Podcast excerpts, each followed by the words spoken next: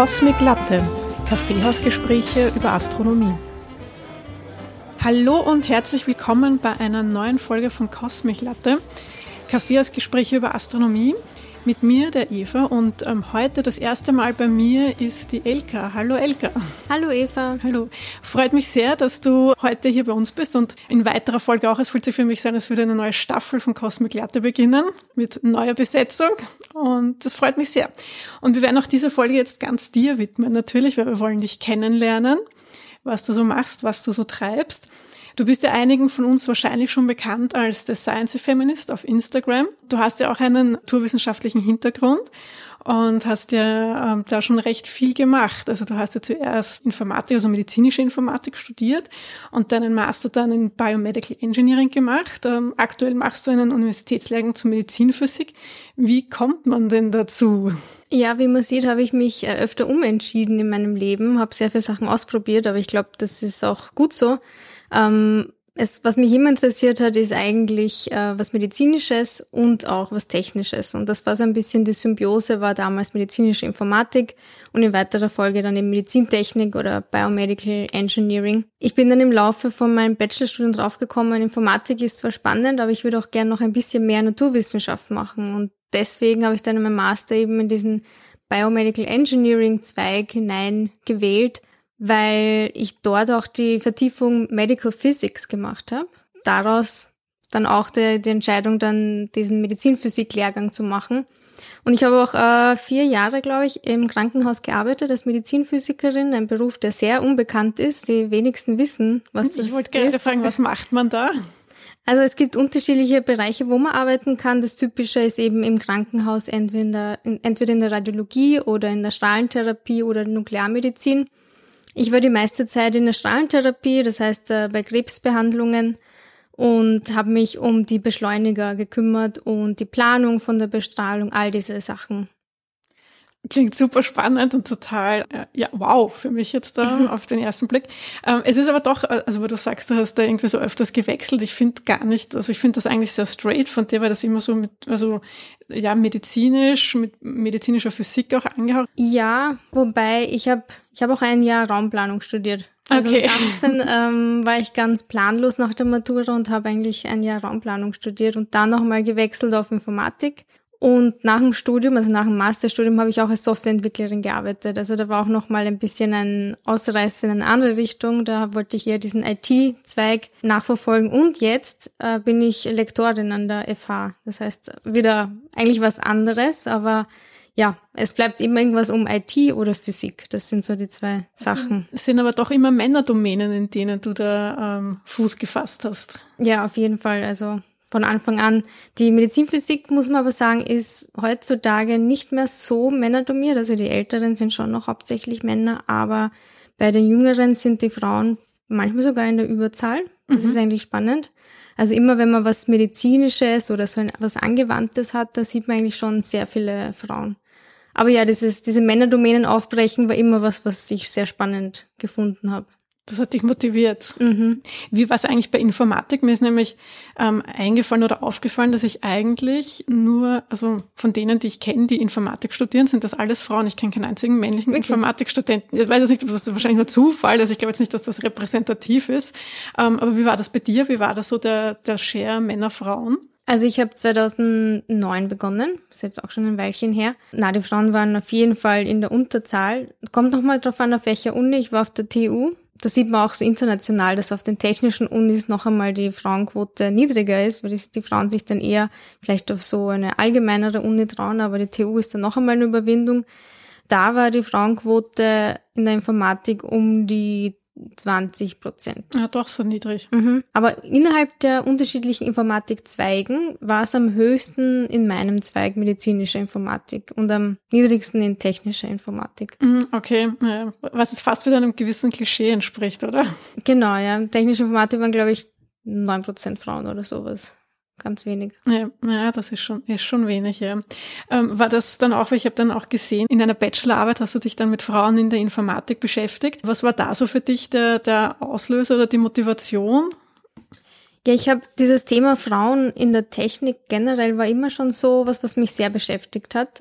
Ich habe auch neben der Uni gearbeitet bei zahlreichen Initiativen wie Frauen in die Technik, heißt das sogar auch, äh, FIT, wo ich äh, so als Botschafterin, als Role Model an die Schulen gegangen mhm. bin und den Schülerinnen erzählt habe von meinem Studium und welche Möglichkeiten es gibt, in der Naturwissenschaft und Technik zu studieren. Oder ich habe auch mitgemacht bei so Robotik-Workshops für äh, Volksschülerinnen, wo man sagt, okay, wir müssen eigentlich die Kinder schon viel früher motivieren, was Technisches zu machen. Und das beginnt, eigentlich beginnt es ab der Geburt, wie mhm. wir sozialisiert werden. Aber es ist schon mal ein guter Anfang, Volksschülerinnen herzunehmen und zu sagen, hey, schaut's mal, das, wir machen da coole Roboter und die machen, dann programmieren wir mit denen. Und da die Begeisterung irgendwie zu entfachen. Und das war immer so ein Thema, was mich schon sehr lang begleitet hat. Wie war das bei dir? Was hat bei dir die Begeisterung entfacht? Also hast du da auch in der Kindheit schon das Interesse gehabt oder wann hat sich das bei dir entwickelt? Ja, man ist ja doch irgendwie ein bisschen ein, ein Opfer von, also Opfer im positiven Sinne von Beeinflussungen von außen. Deswegen glaube ich, ist das oft gar nicht so von einem drinnen, sondern das, das sind halt Sachen, die dann herangetragen werden. Meine Mama, die hat Elektrotechnik studiert. Mhm. mhm. Also das sieht man auch oft in den Biografien von Frauen in der Technik, dass da oft entweder ein Vater war, der sie motiviert hat, das zu machen, oder eine Mutter. Also sehr oft diese Role Models sind, die einen motivieren. Und meine Mama, eben Elektrotechnik in Albanien damals studiert. Auch etwas äh, ungewöhnlich, oder? Da, ja, ich meine, es war in Albanien, das war ja ein kommunistisches Land damals und da wurde es schon versucht, das aufzubrechen, diese Rollenbilder. Also es gab schon auch immer wieder Frauen in der Technik. Aber es war trotzdem noch recht ungewöhnlich. Aber es wurde halt gern gesehen und gefördert, so etwas. Mhm. Und sie war halt von klein auf, ähm, hat sie mich in diese Richtung motiviert, sagen wir so, so genatscht. Aber nicht gedrängt. Ja, manche wird na, ich zum Beispiel wollte ich immer Blockflöte lernen, hat sie gemeint, na, so Plätzchen, das machst du nicht, du gehst jetzt an die Mathe-Olympiade. Wirklich? ja, ich habe nie Blockflöte gelernt. Das habe ich dann nachgeholt und habe äh, Klavier angefangen zu lernen nach meinem Studium. Ah, okay. Und erfolgreich? Ja, ich kann ein paar Lieder. also es ist jetzt, also ich wäre jetzt keine Konzertpianistin mehr, aber es ist schon ja, es ist halt, ich finde, es gibt so viele spannende Themen, aber eben in meiner Kindheit und meiner Jugend war sehr der Fokus auf diese technischen Themen, weil ich halt auch in Mathe mir sehr leicht getan habe. Mhm. Deswegen wurde ich viel in diese Richtung gefördert. Ja, ich glaube, das ist tatsächlich, also Förderung und auch wie du sagst, dass diese weiblichen äh, Role Models, ähm, ich glaube, dass das wirklich sehr wichtig ist. Ja, dass das vorhanden ist oder dass man äh, vielleicht als Frau oder als Mädchen einfach auch auf, also ich glaube, dass viele gar nicht auf die Idee kommen, ähm, so etwas zu tun oder sich sowas zuzutrauen, weil es einfach vielleicht nicht nicht kennen oder nicht sehen mhm. oder da vielleicht auch so eine Art blinden Fleck haben. Das Thema Frauen und Wissenschaft, also Frauen in der Wissenschaft, ich finde, das ist auch ein Thema, das jetzt momentan oder in den letzten Jahren, finde ich, verstärkt auch aufgetreten ist. Also du hast vorhin auch schon angesprochen, dass du ja bei äh, dem FIT-Programm mitgemacht hast, als Frauen in der Technik. Also ich kenne das auch. Ich finde das eine ganz tolle Initiative. Also nochmal ganz kurz für alle, die das nicht kennen. Das ist ja zum Teil auch von mir im Arbeitsmarktservice äh, in Verbindung oder unterstützt. Und das soll an, also soll Frauen, egal welchen Alters, nämlich auch ähm, ermöglichen, eben einen Beruf zu ergreifen, eine Lehre nachzuholen, eben in diesen Technikbereichen, Informatik Informatikbereichen, eben in diesen MINT-Berufen eigentlich. Und das finde ich eigentlich ganz toll, dass er das da unabhängig jetzt von deiner vorherigen Ausbildung oder deinem Alter oder woher du kommst, dir da noch einmal die Möglichkeit gegeben wird. Ja, da gibt es aber zwei Initiativen, die heißen beide FIT. Ah, äh, okay. Das ist eben eine, wo mhm. wir auch zum Beispiel Studentinnen haben, die durch dieses Programm gefördert werden. Und das andere ist vom Sprungbrett. Das mhm. ist eine Plattform für Mädchen, die sich direkt an Schülerinnen wendet. Ah, also ah, okay, da gibt es immer Schülerinitiative. Genau, und mhm. das ist ähm, einmal im Jahr haben die dann die Fit-Info-Tage. Ähm, die waren früher an der TU, ich weiß jetzt nicht, wo sie jetzt sind, je nachdem, wer gerade sponsert, wo die, die Schülerinnen, also speziell für Schülerinnen der Oberstufe, dann zu solchen Workshops gehen und sich Sachen anschauen können. Aber ja, die, die Idee ist eine ähnliche, dass mhm. man sagt, man will halt einfach zeigen, was gibt's noch. Ich habe zum Beispiel bei der ÖH auch gearbeitet, in der Maturantinnenberatung für Mädchen und Burschen und die Leute kommen halt und sagen, okay, entweder Jus, äh, BWL oder Medizin. Das sind irgendwie die einzigen drei mhm. Fächer, die man irgendwie kennt. Und man weiß nicht, was für viele Möglichkeiten es noch gibt. Also da gibt es so viel, aber man hört das halt nicht. Das ist nicht was, was einem gleich einfällt. Wie ist da so dein Eindruck? Hast du da das Gefühl, dass ähm, Frauen oder Mädchen, gerade junge Mädchen, da vielleicht auch mehr Ermutigung brauchen? Oh ja, auf jeden Fall. Also da gibt schon so Erlebnisse, vor allem auf so Berufsmessen, wo sich äh, Burschen für zum Beispiel Informatik interessieren, so ja, ich habe ein Vierer in Mathe, egal, ich mache das jetzt. Und dann kommen Mädchen so, hm, ich habe nur ein Zweier in Mathe, schaffe ich das? Und sicher schaffst du das. Also es ist schon sehr viel, dieses, wie viel traut man sich zu? Weil wenn man schaut, die Noten, also die Leistungen von der Schule, ist es ja so, dass Mädchen bessere Leistungen eigentlich haben, von den Noten her.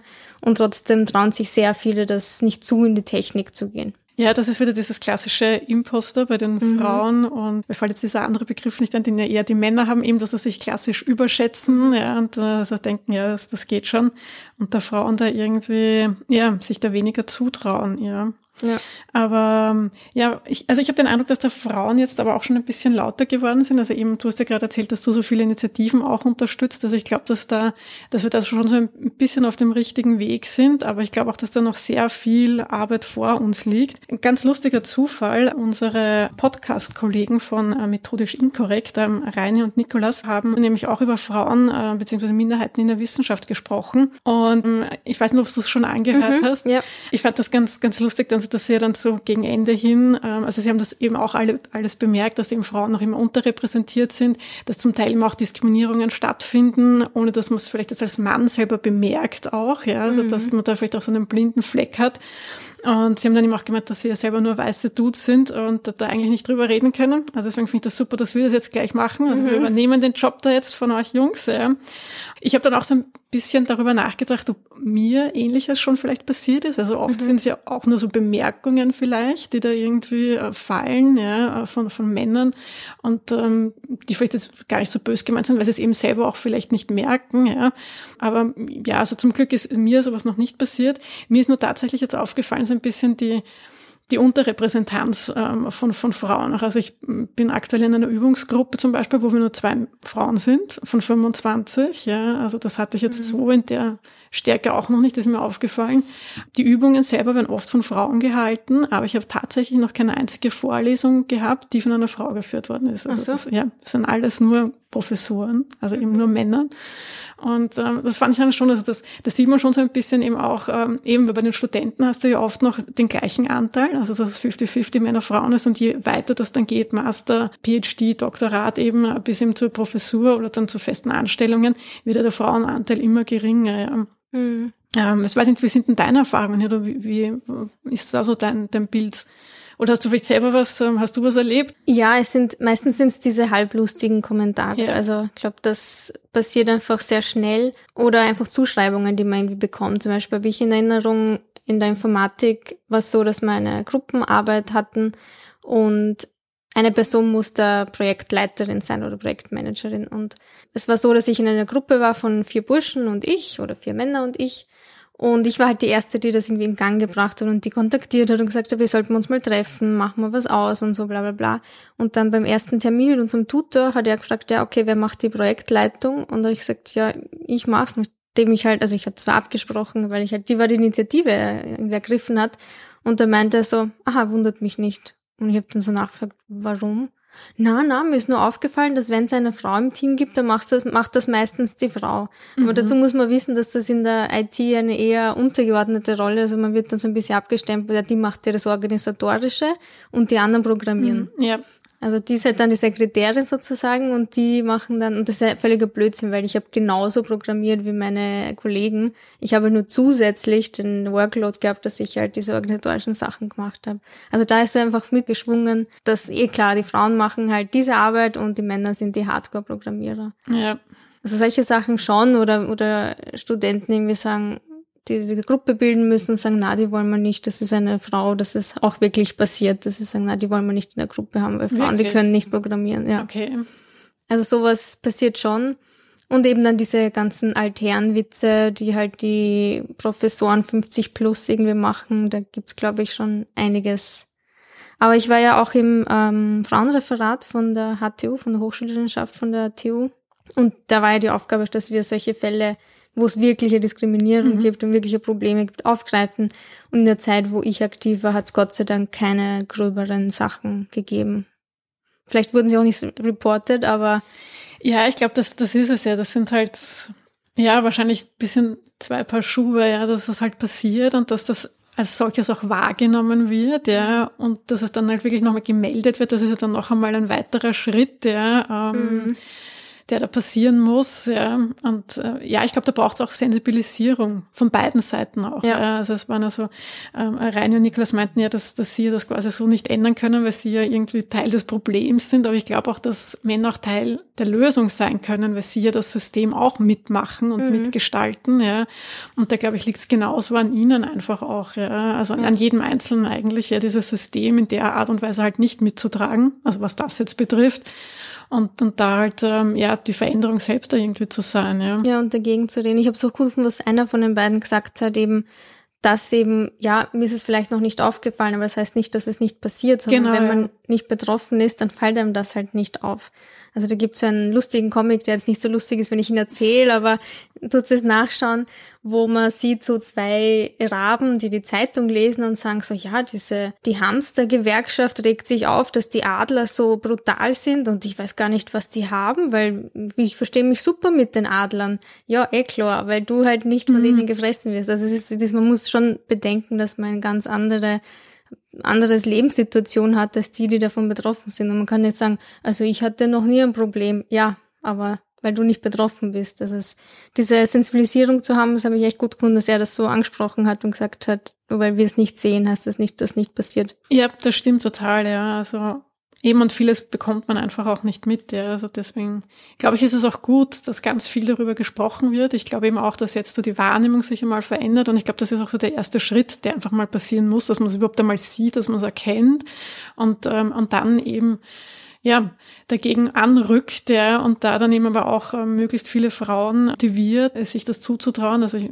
kann ja da selber ein Lied davon singen. Also ich bin ja dann eine Spätberufene die ja da erst sehr spät mit dem Astronomiestudium begonnen hat. Unter anderem bei mir glaube ich auch, dass davor, ich bin einfach nicht auf, den, auf die Idee gekommen, das zu machen. Das war für mich einfach, es, mhm. ähm, also vielleicht eben, ähm, hat mir da auch das Vorbild gefehlt. Ich weiß es nicht, weil mhm. das Interesse war an und für sich immer da, aber es war jetzt eben nie dieser dieser Push, der mir vielleicht gefehlt hätte. Also dem, ähm, du hast es ja schon angesprochen, dass ja da deine Mutter da Vorbild war. Es kommen ja noch rein und Nikolas zu dem Fazit, dass es ja auch weibliche Vorbilder braucht. Mhm. Ja, und vielleicht eben, wenn das halt wirklich fehlt, ja, weiß ich nicht. Also wie, wie schätzt du das ein? Also glaubst du wirklich, dass es daran liegt oder dass das ein Hebel ist, an dem man drehen könnte? Oder wie stark äh, würdest du den einschätzen? Ja, es ist auf jeden Fall ein Hebel. Diese Vorbilder oder es ist ja auch in deren Podcast haben sie das ähm, erwähnt, da gibt es das Phänomen der Perceived Similarity, dass ich dorthin möchte, wo Leute sind, denen ich ähnlich bin oder wo ich das Gefühl habe, ich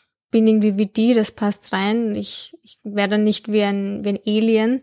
Mhm. Und ich glaube, da helfen halt Vorbilder schon, weil da gibt's ähm, so ein so ein Experiment, so ein Psychologie-Experiment, wo sie so Bewerbungsgespräche gemacht haben, einmal in einem geekigen Raum. ist jetzt irgendwie lustig, weil wir beide ein Star Wars T-Shirt haben.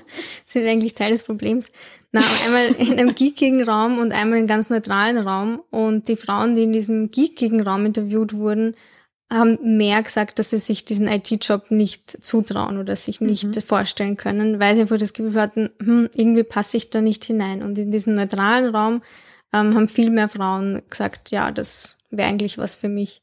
Also es ist schon noch dieses, ähm, wie sehe ich die Community und wenn uns immer halt dieses Bild transportiert wird vom IT-Nerd, der nur im Keller sitzt und nicht mit Leuten reden will, dann äh, ja, werden sich viele Frauen damit nicht identifizieren können. Und da hilft schon, wenn man Vorbilder hat in der eigenen Familie. Wenn es das nicht gibt, dann im Fernsehen. Ich meine, die Mai vom MyLab ist natürlich mhm, jetzt mhm, ja. gerade ein super Beispiel. Und ich glaube, da gibt's jetzt immer mehr. Und da kann, das ist auf jeden Fall ein Hebel. Es ist nicht die, nicht die Wurzel des Übels, da muss man, glaube ja. ich, viel mehr umbauen, auch in unserem ganzen ähm, Arbeitsmarkt. Aber es ist ein, ein Quick Fix irgendwie und das ist auf jeden Fall ein guter Faktor. Wenn wir gerade über Vorbilder und Inspirationen sprechen, hast du da noch welche? Gibt es da vielleicht auf internationaler Ebene oder bekannte Persönlichkeiten, die dich da irgendwie motiviert haben? Also ich muss jetzt sagen, eben für meinen Werdegang nicht, also aus meiner Mutter eben, aber jetzt im Nachhinein, wo ich jetzt schon drin bin und, und mich, und auch in der Medizinphysik, wo mich halt alles irgendwie interessiert, was, was, was mit Strahlung ist, ist halt, ja, klassisch Marie Curie ist halt einfach mhm. so die Göttin irgendwie, weil es halt, ja, und was ich, was ich, auch sehr cool finde, ist die Lise Meitner, mhm. nachdem die auch eben in dieser Kernphysikbereich ist und auch noch Wienerin. Ja. Also die finde ich auch sehr cool. Ja, das stimmt. Ja, da bin ich auch äh, ziemlicher Fan davon. Ich finde es also toll. dass es äh, am Physikinstitut an der Uni Wien gibt es ja den Lise Meitner Hörsaal. Das finde ich ja immer wieder toll. Das ist cool. Ja, ich war auch im Lise Meitner Gymnasium. Also ein, ein Jahr, dann habe ich gewechselt. Ja. Aber das ist ähm, bei Schottentor. Schottentor, genau. Ja. Magst du vielleicht noch ein paar Worte zu ihr sagen? Ähm, für die, die sie nicht kennen oder denen der Name kein Begriff ist? Ja, ich meine, ich werde später noch einmal ein bisschen was sagen über sie. Wie gesagt, sie war jüdische Wienerin, sie musste damals vor den Nazis flüchten und war aber noch weiter in, in Korrespondenz mit den Kollegen, also vor allem Otto Hahn. Und der hat ihm auch immer wieder Unterlagen geschickt, die sie interpretieren sollte. Und einmal hat er auch ähm, Daten geschickt, die er einfach selber nicht entziffern konnte, was das war oder was, was da passiert ist bei seinem Experiment. Und sie hat ihm dann zurückgeschrieben, das und das, und das hat damit die Kernspaltung eigentlich entdeckt und also beschrieben das erste Mal und hat ihm das geschickt per Brief. Dann passierte halt, ja, etwas, was leider immer wieder passiert ist, vielen Frauen und Wissenschaftlerinnen, nämlich äh, diese Entdeckung der Kernspaltung wurde Otto Hahn zugeschrieben, mhm, hat dann ja. auch den Nobelpreis bekommen und sie nicht. Und das ist so eine ja, historische, traurige, trauriges Kapitel von Frauen in der, in der Wissenschaft. Ja, das kommt ja leider immer wieder vor. Da gibt's ja mehrere Beispiele. Also da ist ja kein Einzelbeispiel. Wir werden dann nachher eher noch ein bisschen über das genauer mhm. sprechen. Frauen, die vielleicht zu spätem Ruhm jetzt gekommen sind, über die wir ähm, sprechen wollen. Also ich finde, dass es nämlich wirklich spät ist, ähm, aber nicht unverdient. Und zwar hast du ja, also wir haben ja im Vorfeld gesprochen, über wen du äh, in dieser Episode auch äh, sprechen möchtest. Und äh, wir sind ja dann ziemlich schnell dazu gekommen, ähm, dass wir eigentlich ja eine Gruppe von Frauen ziemlich toll finden und ähm, dass wir da eine Gemeinsamkeit haben. Und über die wollen wir jetzt ein bisschen sprechen, äh, weil die tatsächlich ziemlich erstens coole Sachen gemacht haben tolle Sachen gemacht haben, ähm, die auch in einem Film gewürdigt wurden. Ja, genau. Also einer der wirklich coolsten Filme, feministische cool oder Frauen in der Technik und auch allgemein sehr coolen Filme, ist nämlich Hidden Figures. Und dort wird eigentlich das Leben von Catherine Johnson oder ein Großteil von ihrem Leben porträtiert. Und ich finde das sehr spannend, weil sie so eine, also wird auch im Film klar, sie so eine entscheidende Rolle eigentlich gespielt hat in der NASA und in Mondlandung und all diese, diese astronomischen und, und diesen NASA-Projekte und Missionen. Aber trotzdem kennt man sie halt nicht. Also man kennt jetzt den Film und mittlerweile den Namen ein bisschen, aber es hat sehr, sehr lang gedauert. Fast bis am Ende ihres Lebens hat es eigentlich gedauert, bis sie so gewürdigt wurde, wie sie hätte gewürdigt werden sollen. Catherine Johnson war Teil der weiblichen Human Computers, wurden die genannt. Also damals, als sie in der NASA war, hat es noch keine echten Computer, was wir darunter verstehen, gegeben. Deswegen waren die Computers, waren die Rechnerinnen, die, die wirklich per Hand die Sachen ausgerechnet haben. Ihr Leben, wie sie Leben verlaufen, sie wurde 1918 als Catherine Coleman geboren in West Virginia. Das war Südstaaten, das heißt, äh, das war damals von Rassismus und Apartheid geprägt. Ihre Mutter war Lehrerin und ihr Vater war ein Handwerker, der immer wieder Gelegenheitsjobs angenommen hat, also nicht aus einer reichen Familie. Ihre Eltern hatten vier Kinder und sie war die jüngste. Und obwohl sie die jüngste war, war sie so ein Mathe-Genie schon von klein auf und hat eigentlich ihren älteren Geschwistern immer bei den Hausübungen geholfen, hat sie erzählt. Mathematik und Zählen war etwas, was sie dauernd beschäftigt hat. Also sie hat jetzt so erzählt, ich zählte Schritte, ich zählte die Teller, die ich abwusch, ich wusste, wie viele Schritte es von unserem Haus zur Kirche waren. Also sie war so ein bisschen besessen von Zahlen von klein auf. Und so kam es auch, dass sie schon mit zehn auf der Highschool war und mit 14 schon auf dem College. Also sie hat zwei Jahre übersprungen. Also war wirklich einfach eine sehr gescheite Frau. Das, das ist in den 30er Jahren noch. Also wir müssen uns da auch vergegenwärtigen, äh, zu welcher Zeit wir uns da bewegen. Ja. Genau, ja. 20er, 30er. Und sie ist halt so eine von den Beispielen, es ist auch ein bisschen gefährlich, solche Role Models zu nennen, weil mhm. es muss natürlich nicht jeder ein Mathe-Genie sein, der in die Technik geht. Ja. Und manche, also schüchtert das vielleicht ein. Ich aber wollte gerade sagen, es ist ein bisschen einschüchternd. Genau, also man muss nicht zwei Klassen überspringen und man muss kein Mathe-Genie sein, aber es ist trotzdem cool einfach, dass es solche Frauen gibt und man hört halt nicht so oft davon. Man hört halt von Einstein und irgendeinen anderen Genies, aber nicht so viel von diesen Frauen, die einfach auch Genies waren. Ja, vor allem, dass sie es ja auch ausleben konnte. Also es wurde ja, erstens wurde das Talent bei ihr entdeckt und dass das dann auch gefördert wurde und das ist ja auch keine Selbstverständlichkeit, ja. Ja, das war eigentlich großer Verdienst von ihren Eltern. Die haben nämlich sehr viele Strapazen auf sich genommen, um ihre Tochter in eine Schule und ein College zu schicken, die African Americans akzeptiert hat. Also das war damals ja eben nicht selbstverständlich in den 30er, 20er Jahren. Und die sind auch dann nach Virginia, zum Virginia State College gezogen, damit sie dort auf ein schwarzes College gehen kann. Ähm, sie war da auch recht so engagiert, auch politisch und hat sich der ersten schwarzen Sorority Alpha Kappa Alpha angeschlossen. Und schließlich mit 18, 1937, hat sie dann ihr Bachelorstudium abgeschlossen. Sie hat äh, Mathematik und Französisch damals studiert und weil sie das nur so kannte, weil sind wir wieder bei den Role Models, dachte sie, okay, als schwarze Frau werde ich Lehrerin oder ich wäre Krankenschwester. Und ähm, so war es dann auch. Sie ist dann in die Lehre gegangen und hat dann unterrichtet in einer öffentlichen Schule in Virginia. Aber es ist dann so gekommen, dass in den USA ist das ja immer mit solchen Gerichts, also wenn es ein Gerichtsurteil gibt, dann ändert sich ja sehr viel wegen, wegen diesem Prinzip, was die da haben. Und da hat es ein, ein bahnbrechendes Gerichtsurteil gegeben und ihr wurde es ermöglicht, dass sie auf einer, äh, auf einer weißen State University studieren darf und ein postgraduelles Studium macht. Sie hat das dann gemacht auf der West Virginia State University, ähm, aber leider hat sie das dann abbrechen müssen. Erstens, weil sie gedacht hat, das hat irgendwie keine Perspektive, sie wird eh nur wieder Lehrerin werden, weil sie eine schwarze Frau ist. Aber es war auch so, dass ihr Mann, James Gobble, ist leider krebskrank geworden und sie hat sich dann um James Gobble und auch ihre drei Töchter kümmern müssen. James Gobble, das war ein Kollege von ihr, also der war auch Physiker, Mathematiker und auch Lehrer. Aber eben, er wurde dann leider schwer krank und 1956 ist er dann auch schon gestorben an einem Gehirntumor. Sie hat dann aber einige Jahre später den äh, James Johnson, den, ein, ein Lieutenant, sagt man, Lieutenant mhm. kennengelernt mhm. und von dem hat sie auch den Namen Catherine Johnson, weil sie wurde eben geboren als äh, Catherine Coleman, dann war sie kurz Catherine Gobble und dann eben das, wie man sie kennt, Catherine Johnson. Also sie war jetzt Lehrerin, ja, zufriedenes Leben, aber Ihr Leben sollte sich extrem ändern, äh, als sie von ihrer Schwester bei einem, bei einem Familienessen erfahren hat, dass die NASA, ähm, das Langley Research Center, Frauen sucht, schwarze Frauen, schwarze Mathematikerinnen, die in die West Area Computing Gruppe hinein wollen. Und sie hat sich dann gleich beworben und ich glaube ein Jahr später wurde sie dann auch genommen, 1953, und ist dort eben Teil der Colored Computer geworden. Also sie war dann eine eine farbige Rechnen unter Anführungszeichen.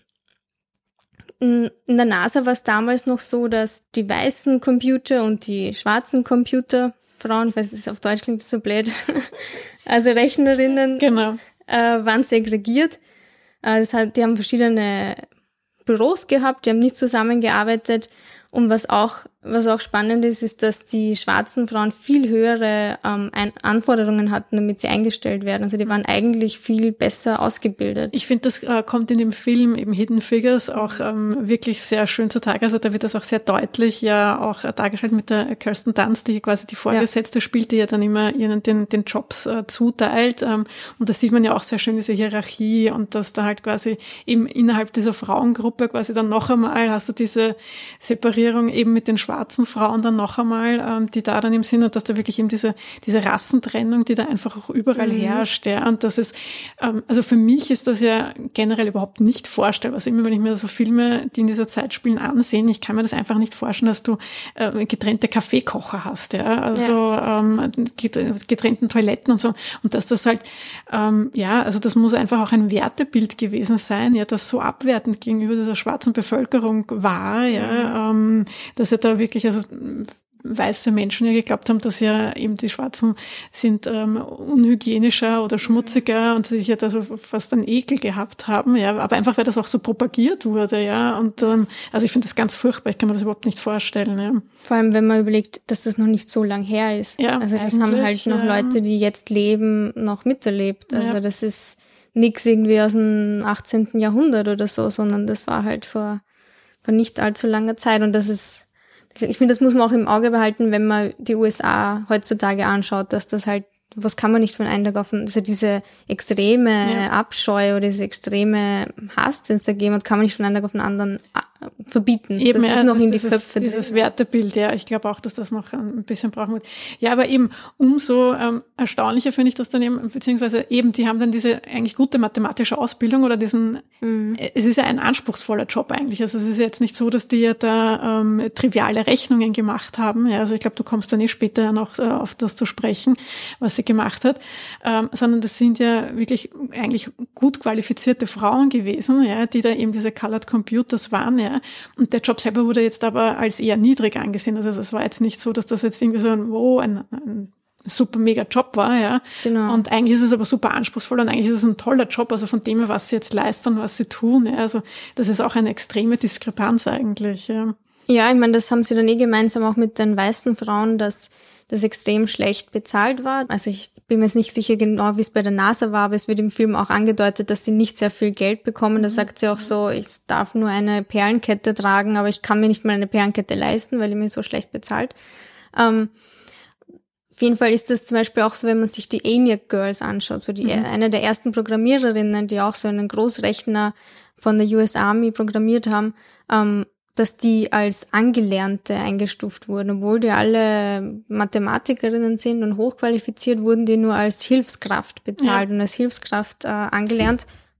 Und sie wurden nicht genannt. Also wenn es irgendwelche Erfolge gab, waren das einfach nur damals bei den ENIAC Girls, nur die ENIAC Girls, nicht nach mit den Namen, sondern das wurde einfach nicht erwähnt, beziehungsweise wurde den männlichen Supervisor ja. oder den männlichen Ingenieuren wurde eigentlich dieser Erfolg zugeschrieben. Ja, das ist ja im Film ja auch, dass sie ja da bei den Berichten ja dann immer ihren Namen mhm. ja dazu schreiben will und da ja ihr, ihr Vorgesetzter oder Teamleiter ähm, ja dann immer da sagt, nein, Rechner ähm, schreiben ihre Namen nicht auf ja. die Berichte, sie soll das wieder runter tun genau. und sie das ja immer wieder versucht, sich da, da, durchzusetzen, weil sie macht ja auch die Berechnungen und hatte dann schließlich und eigentlich auch die Verantwortung dafür. Ja, also. Genau, und das war wirklich so, dass sie die erste äh, schwarze Frau war, oder ich glaube überhaupt Frau, die für einen Report oben gestanden ist als Verfasserin dass das nicht üblich war, aber sie hat sich da, sie war sehr stur. Das ist den gut. Genau, her, ja. sowas braucht das ja auch, ja. Genau. Ja, aber wie du gesagt hast, die Rechnerinnen, die haben sehr komplexe mathematische Berechnungen durchgeführt. Also sie hat zum Beispiel Daten aus Windkanalexperimenten ähm, analysiert und mathematische Formeln gesucht oder für, für Flugbahnen mathematische Formeln gesucht und versucht, die grafisch darzustellen. Also es waren, waren Sachen, die nicht so trivial waren und wo sie auch im Film immer wieder sagen, ja, dafür gibt es keine Formel und, und dann müssen, müssen sie einfach was Neues, äh, was Neues zusammenstöpseln und entdecken. Das finde ich auch sehr spannend. Was auch speziell war bei diesen schwarzen Mathematikerinnen, die Johnson hat sie als Computer in Röcken, weiß nicht, wie wäre das auf Englisch? Computer in Skirts. In Skirts. Ja, ich glaube, es heißt so, ja. Computer in Skirts bezeichnet weil sie anscheinend ja auch wirklich äh, die Kleidungsvorschrift ja, war, ja. dass sie Röcke und, und Stöckelschuhe, also extrem ungemütlich und extrem unpraktisch. Genau, also diese Computers in Skirts, die schwarzen Frauen vor allem, die wurden immer ausgeborgt an andere Abteilungen. Also sie hatten keine fixe Abteilung, wo sie irgendwie zugewiesen waren und mitgearbeitet haben, sondern das haben sie, ja, du gehst zu der Abteilung, die brauchen dich und dann wurden sie immer herumgereicht. Aber sie waren eben eigentlich recht beliebt im Sinne von, man hat gerne mit ihnen gearbeitet, weil sie eben höher qualifiziert waren als die weißen Computers. Und sie kam eben in diese Abteilung für Flugforschung und die war bis davor nur aus weißen Männern bestanden.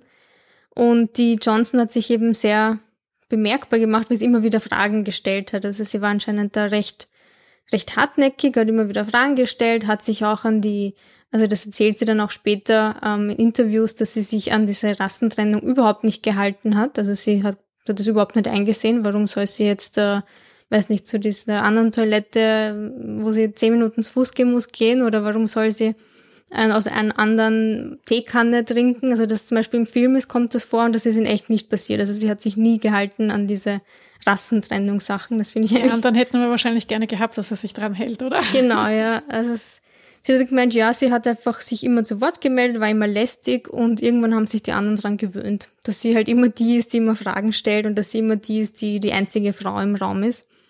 Und sie hat dann wirklich bei den Briefings eben äh, teilnehmen dürfen mit ganz wichtigen Leuten, weil sie einfach darauf bestanden hat. Sie hat immer wieder gesagt, sie will da jetzt rein und sie möchte da dabei sein und irgendwann haben sie es einfach erlaubt. Sie hat sich dadurch aber sehr schnell unentbehrlich gemacht für die Abteilung und so kam es dann auch, dass die Abteilung einfach sie nicht mehr zurückgegeben hat. Und die ist dann einfach geblieben in der Abteilung und war dann integraler Bestandteil von der Abteilung. Und sie war aber damit auch die erste Frau und die einzige Frau, die diesen Sprung geschafft hat von diesen Ausleihabteilung der schwarzen Mathematikerin in einen fixen Bestandteil von einer Abteilung. Ja, und was hat sie dort gemacht? Jetzt kommen die, die spannenden Projekte, die sie gemacht hat. Sie wurde sehr bekannt durch den ersten bemannten, also einer der ersten bemannten Raumflüge. Es war ja nicht die, nicht die USA, aber nur 23 Tage nach Yuri Gagarin hat nämlich der Alan Shepard äh, seine Reise ins All angetreten, 1961.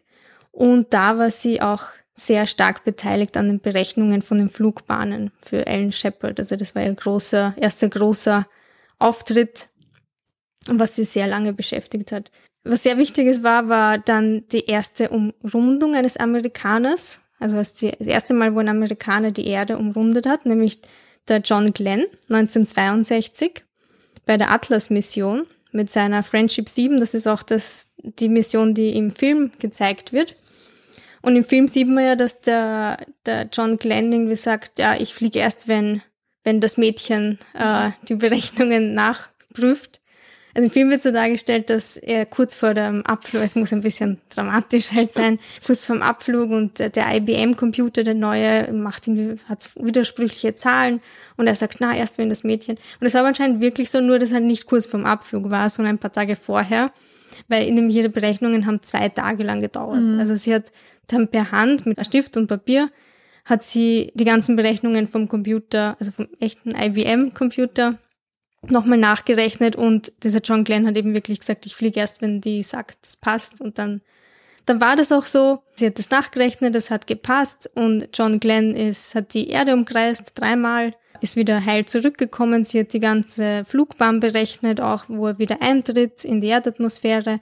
All diese Sachen hat sie verifiziert und war da sehr wichtige Person. Wo man es natürlich auch kennt, ist ein, auch ein sehr wichtiges Ereignis 1969 mit der Mondlandung, die Apollo 11 Mission, da war sie eben auch beteiligt. Also sie war, sie hat sich da extrem reingetigert und das ist auch, finde ich, sehr bemerkenswert, wenn man denkt, okay, sie hat auch drei Kinder daheim, die mhm. waren zwar nicht so klein wie im Film, im Film ist das anscheinend falsch dargestellt, die waren nicht so klein, sondern die waren schon Teenager zu der Zeit. Ähm, aber trotzdem ist es halt schon eine arge Arbeitsbelastung. Sie hat jeden Tag so 14 bis 16 Stunden gearbeitet und hat eben geschaut, dass diese Mondlandung eben funktioniert, weil kalter Krieg und die USA war im Zugzwang und das, ja, ich meine, ich sehe die Frage, ob man nur um es den anderen eins auszuwischen da jetzt äh, und nicht für die Wissenschaft das so pushen sollte, aber ja, so war das halt damals. Und am 20. Juli 1969 war es dann auch so weit, dass die Apollo 11 sicher am Mond angekommen ist also ich weiß nicht, ob ich diese Verantwortung tragen könnte, dass irgendwas auf meinen Berechnungen basierend ja. passiert. Ja, ich meine, da, sie haben Schon eh ein IBM gehabt, mhm. also kannst du es vielleicht auf die Maschine schieben, aber ja. sie war da schon noch beteiligt, ja. Aber es hat ja alles gut funktioniert. Und nicht nur das, äh, vielleicht noch ein vorher ein spannender Fun Fact, nämlich als die Mondlandung war, war sie nicht einmal in der Arbeit oder zu Hause, sondern sie war ähm, bei einem College Reunion Treffen, also so ein Klassentreffen sozusagen und hat sich da mit ihren Klassenkameradinnen ehemaligen getroffen und hat eigentlich die ganze Mondlandung nur auf einem Hotelfernseher beobachtet und ihre Kameradinnen haben wahrscheinlich nicht einmal wirklich gewusst, dass sie da so eine entscheidende Rolle gespielt hat. Finde ich auch sehr spannend. Aber wenn du sagst, du kannst es nicht verantworten, ich glaube, sie hat auch noch viel tollere Sachen zu verantworten gehabt, nämlich die Apollo 13 Mission, die ja so tragische Berühmtheit, wobei es ist ja alles gut gegangen, aber gewonnen hat, weil dort äh, ein Treibstofftank explodiert ist. Und sie war dann die, die ähm, ein manuelles Navigationsschema entwickelt hat für den Fall eines Computerausfalls. Und sie hat es eigentlich dann geschafft, dass die, oder war mitbeteiligt, das ist ja nicht nur eine One-Woman-Show, mhm. aber sie hat eine große, große Verantwortung gehabt, dass die dann auch sicher zurückgekommen sind und nichts passiert ist und äh, das eigentlich gut ausgegangen ist. Und insgesamt hat sie 30 Jahre bei der NASA äh, gearbeitet. Und vor zwei Jahren, 2020, ist sie im, im äh, erstaunlichen Alter von 101 Jahren gestorben und hat eben ein großes Erbe hinterlassen. Sie hat sich immer für Frauen und Minderheiten in MINT-Fächern eingesetzt Und äh, 2015 erst, weil ich gesagt habe, fast am Ende ihres Lebens hat sie diese Anerkennung bekommen. 2015 hat sie die Presidential Medal of Freedom von Barack Obama bekommen, was auch eine große Ehre ist. Und mittlerweile ist auch ein NASA-Gebäude nach ihr benannt, das Catherine Johnson Computational Research Facility. Und am Ende will ich noch einen, einen lustigen Tweet mit euch teilen, den ich gelesen habe. Nämlich sie ist ja 101 äh, gestorben und da hat einer getweetet, Catherine Johnson was was a badass mathematician to the very end, waiting until the age of 101, so she would die in her prime. Ja, da könnte man ihre Blüte. zynisch behaupten, äh, ja eben, weil das so alles so lange gedauert hat, bis das ähm, Anerkennung erfahren hat. Ja. Genau, das ja. ist eigentlich schon sehr spät, ja. Aber ein sehr beeindruckendes Leben eigentlich und der Film eben, ich kann ihn sehr empfehlen. Ja, ich finde es auch ganz toll, dass du den ausgewählt hast, weil das auch einer meiner Lieblingsfilme ist. Also ich kann ihn auch nur empfehlen. Für mich ist er immer so ein, ein bisschen auch mein Motivationsfilm, äh, wenn ich im Studium gerade nicht motiviert bin. ähm, und ähm, ja, weil es macht mir dann immer so eine Lust dann wieder drauf, okay, ich, ich tigere mich jetzt in die Mathematik nochmal rein und mach das. Ja, das stimmt, ja. Und da finde ich ihn sehr inspirierend, was das betrifft, ja. Ja, voll. Und dort wieder nicht nur ihr Leben, sondern auch von Dorothy wie sagt man das, Wagan und Mary glaube ich. Vaughn, ja, so war das. Und Mary Jackson gezeigt, die auch sehr inspirierend, die eine, die, erst, die erste Frau, die eine Engineering-Diploma ähm, bekommen hat und die andere auch eine der ersten schwarzen Supervisorinnen bei der NASA. Auch sehr coole Frauen. Und ich habe mir da äh, rausgesucht ein paar Sachen, die historisch äh, nicht ganz so waren. Das eine habe ich schon gesagt, dass die Berechnung von John Glenn zwei Tage dauert hat, nicht, nicht zwei Stunden. Was auch nicht so ganz stimmt, ist, dass 1959 wurde die Segregation schon aufgehoben bei der NASA anscheinend. Und äh, diese berühmte Toilettenstory, wo die Catherine Johnson so zehn Minuten durch den Regen gehen muss und sich dann extrem aufregt, dass sie endlich eine Toilette braucht äh, in ihrer Nähe für Colored Women das war anscheinend auch nicht so, sondern die Mary Jackson hatte dieses Problem. Und die Catherine, die hat sich da eben nichts ah, okay. geschissen. Die ist einfach, ja, white only, hat sie alles verwendet. Also auch die Tee und sie hat mit den männlichen Kollegen Magazine ausgetauscht. Also der war das alles egal. Das heißt, dass mit dem, äh, wo der Kevin Costner dann dieses Schild zertrümmert und sagt, es gibt keine getrennten Toiletten mehr, das ist alles nicht wahr. Na, das hat es leider auch nicht gegeben. Das, das, dieser Part wurde sogar kritisiert, ja. weil es so ein bisschen White Savior ähm, Moment ist. Aber na, das hat nicht stattgefunden. Aber eben 59 wurde anscheinend diese Aufteilung eigentlich schon aufgehoben. Waren die dann eigentlich fast fortschrittlich unterwegs? Ja, ich meine, ja, nur weil es offiziell aufgeteilt ist, weiß man nicht, was dann ja. so, ein, so vom Arbeitsklima noch war, aber ja. Und was auch noch war, ist, dass die IBM-Computer schon früher gekommen mhm. sind. Aber das finde ich auch ein ziemlich spannendes Thema, weil im Film sieht man so, wie die schwarzen Frauen sich dann umschulen auf Fortran und sagen, okay, bald werden wir nicht mehr gebraucht, weil das Ding kann viel schneller rechnen als wir. Schauen wir, dass wir uns was aneignen, was, was nützlich ist. Und das finde ich spannend, wenn wir jetzt so über ChatGPT und AI reden, so Arbeitsplätze, die vielleicht nicht mehr gebraucht werden. Ich glaube, es ist einfach wichtig, ähm, umzuschulen. Man darf die Leute nicht irgendwie raushauen, sondern muss schauen, okay, was wird gebraucht. Und da haben die das sehr gut gemacht im Film, wo sie gesagt haben, okay, es wird vielleicht nicht mehr Rechnerinnen gebraucht, aber dafür Programmiererinnen. Und mhm. machen wir das. Ja. Das finde ich cooles Beispiel. Das stimmt, ja. Das ist ein guter Ansatz, ja. Ich habe auch die äh, Biografie von, ähm, die Autobiografie von Catherine Johnson gelesen, uh, Reaching for the Moon.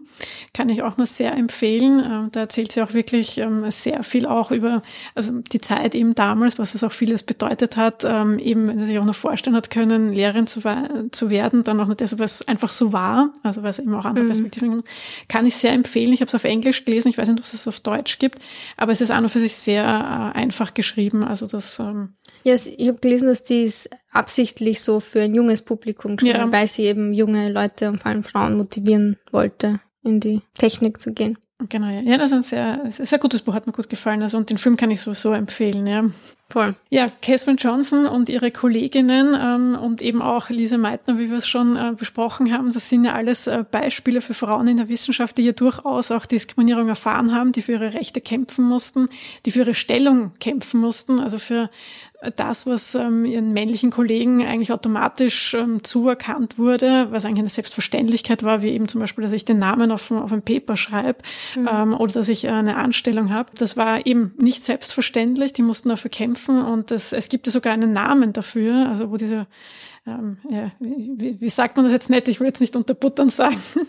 ähm, aber ja, es gibt diesen, also das heißt der Matilda-Effekt. Und da weißt du ja Näheres, warum der so heißt. Genau, der Matilda-Effekt ist, ähm, also heißt so, weil er so als Kehrseite vom Matthäus-Effekt genannt wird. Matthäus-Effekt, das kommt aus der Bibel, der Name Matthäus, weil da steht, wer hat, dem wird gegeben.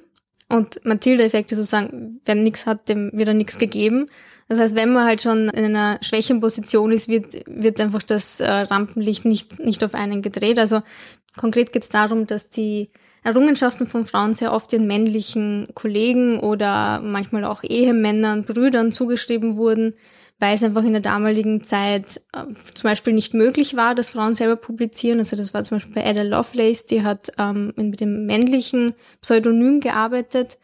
Ähm, oder wie bei Lise, Lise Meitner, was wir vorher gesagt haben, ist, dass äh, deren Arbeit einfach äh, fälschlicherweise wem anderen zugeschrieben wurde oder die sich einfach da bemächtigt haben ihrer Arbeit. Das ist dieser Matilda-Effekt und das sieht man einfach mehrere Male an vielen Beispielen. Also ich, ein paar Beispiele habe ich rausgesucht, aber es gibt es sehr oft.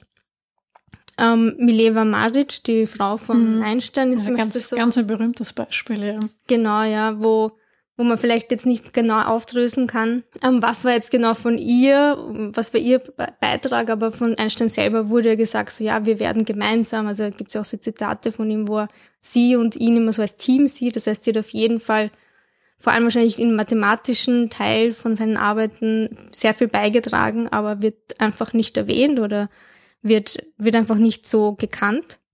Dann die Ada Lovelace, die erste Programmiererin, die so den ersten Algorithmus entwickelt hat. Ähm, wie gesagt, die musste auch in einem männlichen Pseudonym ähm, publizieren.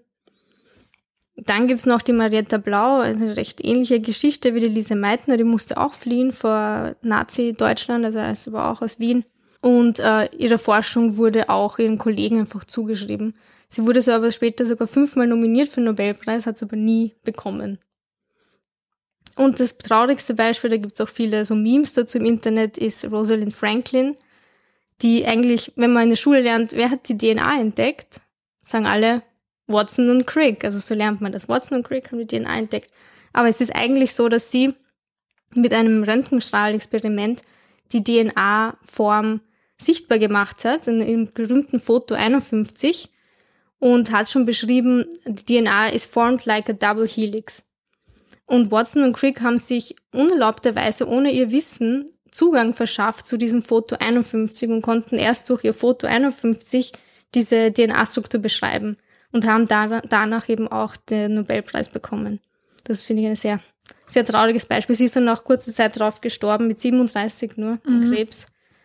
Und hat eben überhaupt nicht diese Anerkennung bekommen, die sie verdient hätte. Und eben bis heutzutage glaubt jeder, Watson und Crick ist eigentlich ja. die Hauptfiguren bei der DNA.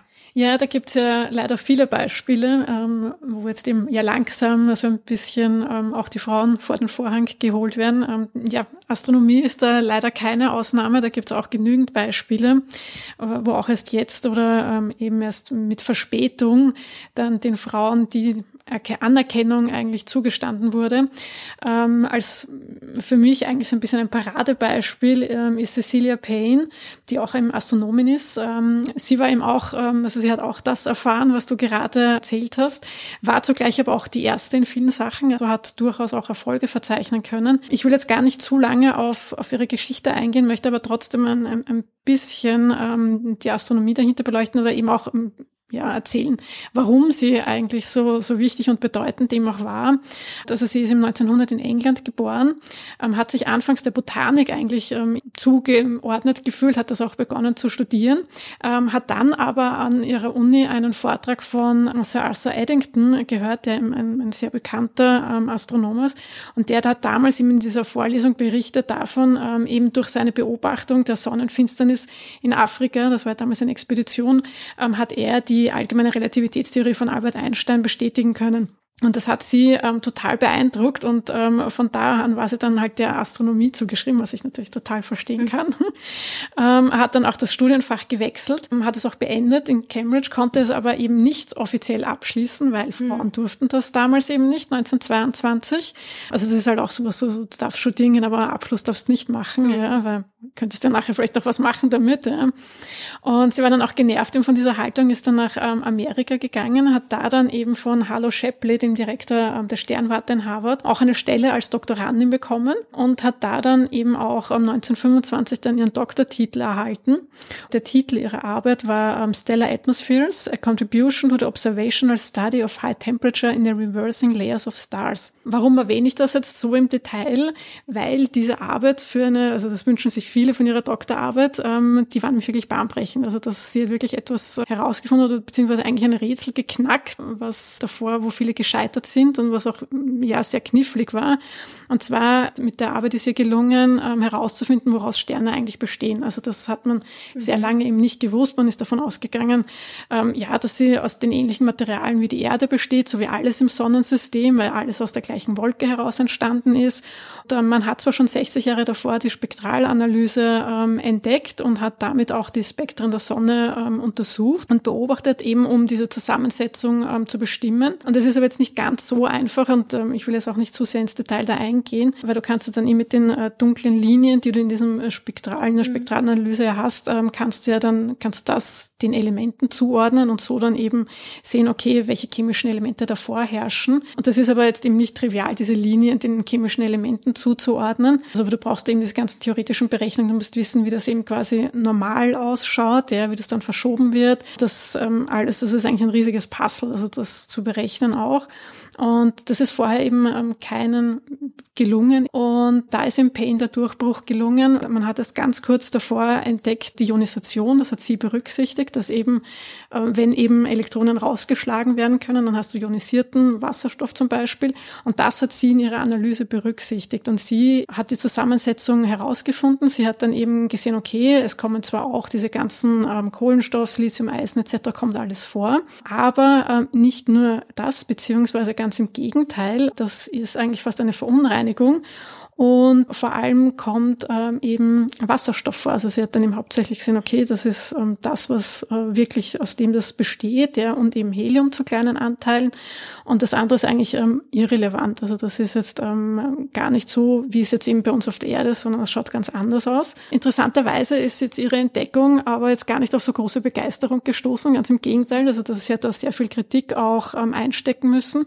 Unter anderem, und das finde ich wieder sehr spannend, ähm, auch von einem Astronomen Namen Henry Norris Russell äh, und den kennen wir alle. Und zwar ähm, hat er mit Herzsprung zusammen eben das Herzsprung-Russell-Diagramm entwickelt, was ja mhm.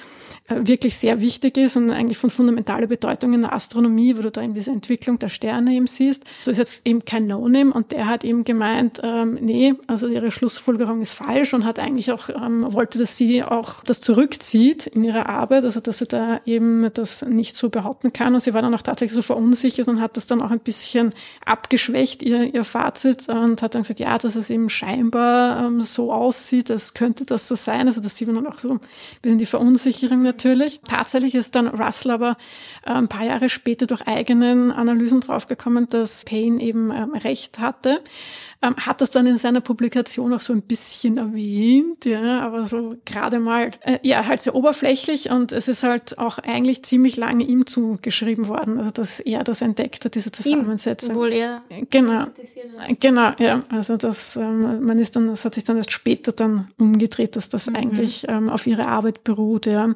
Sie hat aber trotzdem eben weiterhin ähm, Karriere in der Astronomie gemacht, also es ist zwar ziemlich lang, hat sie nur eben auch an der Sternwarte eben nur einen Job gehabt als technische Assistentin unter Anführungszeichen, ja, und ist dann eben erst später, erst 1938, dann offiziell als Astronomin beschäftigt gewesen. Sie hat dann aber, ähm, ich vorhin auch gesagt habe, dass sie ja oft die erste war, sie war dann tatsächlich eben 1956 die erste Frau an der Harvard-Uni, die eine Professur erhalten hat und hat dann äh, später dann sogar, war sie dann ähm, die Leiterin des Astronomieinstituts auch, also ist dann befördert worden und ist ihm auch bis zu ihrer Pensionierung in Harvard geblieben und hat dann auch nach der Pensionierung noch weiter geforscht, eben bis zu ihrem Tod. Und ähm, Ironie des Schicksals, ähm, sie hat dann 1976 einen Preis bekommen. Und zwar den Henry Norris Russell Preis. Und das finde ich halt total lustig, dass sie halt dann einen Preis bekommt von der Astronomischen Gesellschaft, der äh, Russell-Preis, äh, der halt nach dem benannt ist, der sie eigentlich dis mhm. diskreditiert fast hat. Ja, also der, ist jetzt angenommen. Äh, ja, und ähm, sie hat dann eben auch, und das finde ich ein, ein sehr schönes Zitat auch, dass eben die Belohnung eben für die jungen Menschen ist eben diese Neugierde und dieser Nervenkitzel, ja, wenn du halt dann das erste Mal etwas siehst, was halt, oder etwas entdeckst oder einen Zusammenhang, eben, das den vorher halt noch nie jemand gesehen hat, ja. Mhm. Und ja, und das muss eben ganz besonders sein, wenn du halt wirklich die erste Person bist, die halt wirklich dann realisiert, wow, okay, aus dem mhm. bestehen die Sterne. Und für uns ist das heute eigentlich so ein ja, Schulwissen. Ja, also wir lernen das ja schon recht früh und das ist ganz selbstverständlich, ja, Wasserstoff und Helium, das sind die zwei mhm. Elemente, die am meisten vorkommen im Universum.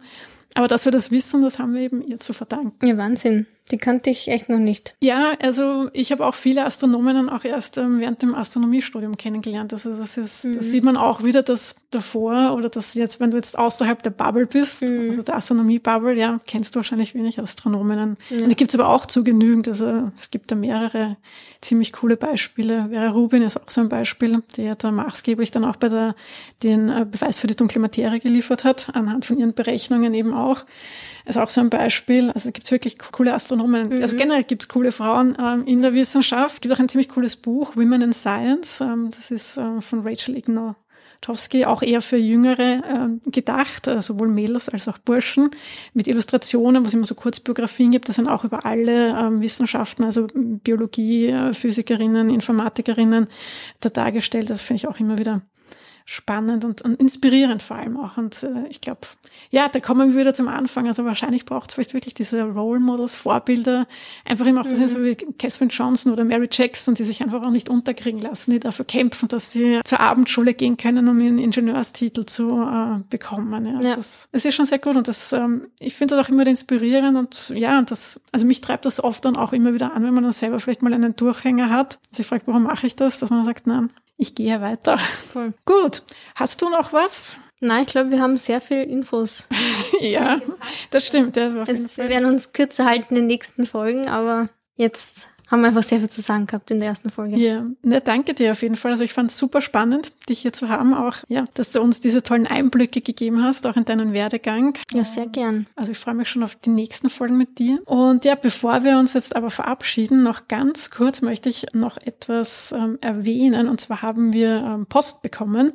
Und zwar hat uns der Ben geschrieben, der unseren Podcast erst vor kurzem entdeckt hat, ähm, aber da jetzt dann ähm, gleich Fan geworden ist und unsere kann man Binge hören? Also, kann man einen Podcast Binge hören? Wie heißt denn das dann? Binge, Binge, Binge Listening. Binge Listening? Ja. Klingt komisch, oder?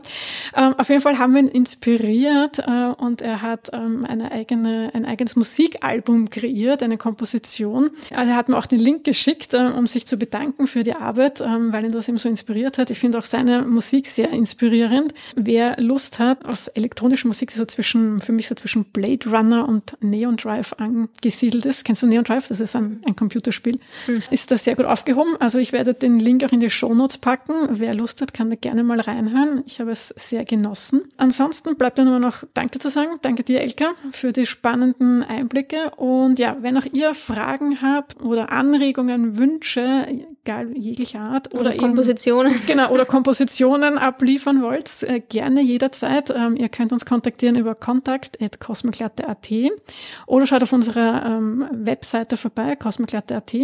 Ansonsten findet ihr uns eben auch auf Twitter und Instagram. Wir haben dann auch natürlich noch unsere persönlichen Links auf Instagram äh, in den Show Notes und ja, und werden auch den von der Elka da jetzt mit reinpacken. Ganz mhm. neu. Gut, dann bis zum nächsten Mal.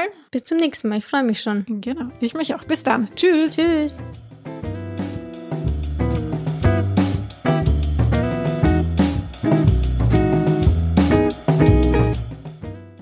Ich habe die, ähm, die Biografie von der Catherine Johnson auch gelesen. Ähm, ähm, wie, wie, heißt das Buch jetzt? Ähm, was heißt da? Was? Ready for the Moon? No, Reaching for the Moon. genau. Also ich habe auch die äh, Biografie von, ähm, die Autobiografie von Catherine Johnson gelesen, uh, Reaching for the Moon.